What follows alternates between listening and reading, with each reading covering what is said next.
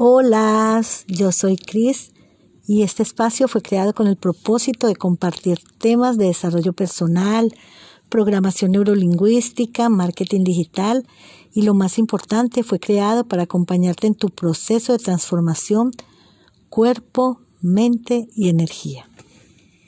Bien, voy a empezar con una metáfora sencilla de comprender sobre todo si deseamos hablar sobre limpiarnos de creencias malvadas, de creencias que nos dominan, de creencias que nos bloquean, bloquean nuestra felicidad, nuestro cuerpo, nuestra mente y nuestra energía.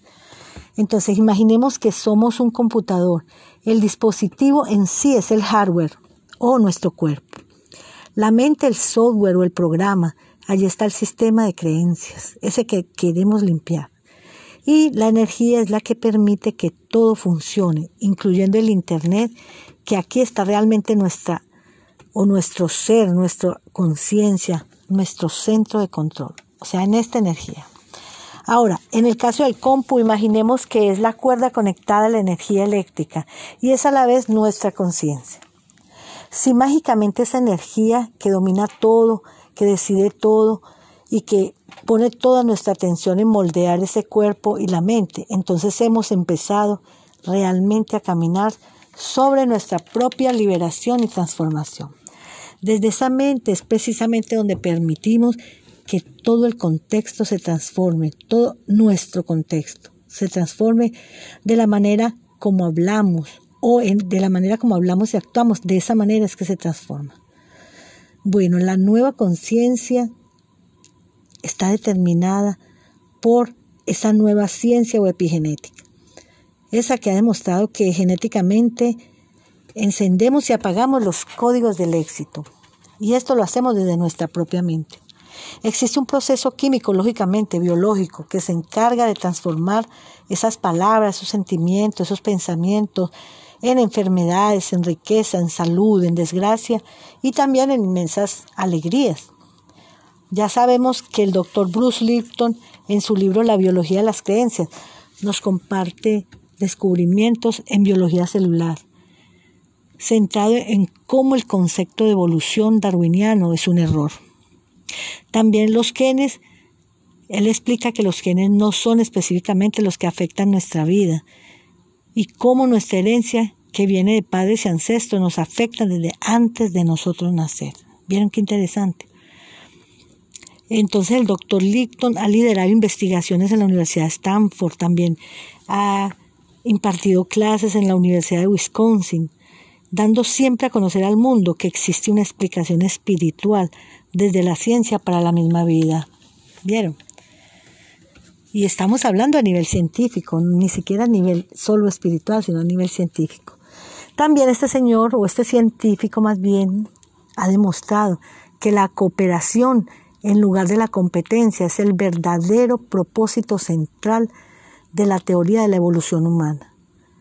Entonces es la fuerza, la fuerza más grande, más importante que hace o que nos hace más efectivos en el momento de nosotros desarrollarnos a nivel interno. Además, también ha demostrado que el cerebro de una célula controla el comportamiento celular y no es un núcleo, sino la membrana celular en sí. O sea, el cerebro es la misma membrana celular. Entonces se ha demostrado a nivel científico en la nueva ciencia o en la epigenética que esto sucede para darnos a conocer que los genes no determinan nuestro desarrollo, que las teorías de la ciencia médica son un gran peligro para nuestra humanidad, para nuestra eh, propia evolución. ¿Por qué? Porque son teorías obsoletas y son teorías que no están viendo los cambios tan grandes que se están produciendo en el ser humano a nivel de conciencia. Entonces, la mente, la mente perdón, juega un papel crucial en nuestra salud física. También se ha demostrado esto científicamente. El comportamiento de los padres determina de una manera absoluta el comportamiento de los hijos. ¿Por qué? Por la manera como se piensa, se actúa. Los hijos están copiando todo esto. Entonces hay evidencia también científica de que estamos hechos a imagen y semejanza del universo. Esto lo dice el doctor, el doctor Bruce Lipton. Y que vivimos después de la muerte. ¿Qué les parece? Esto es fascinante.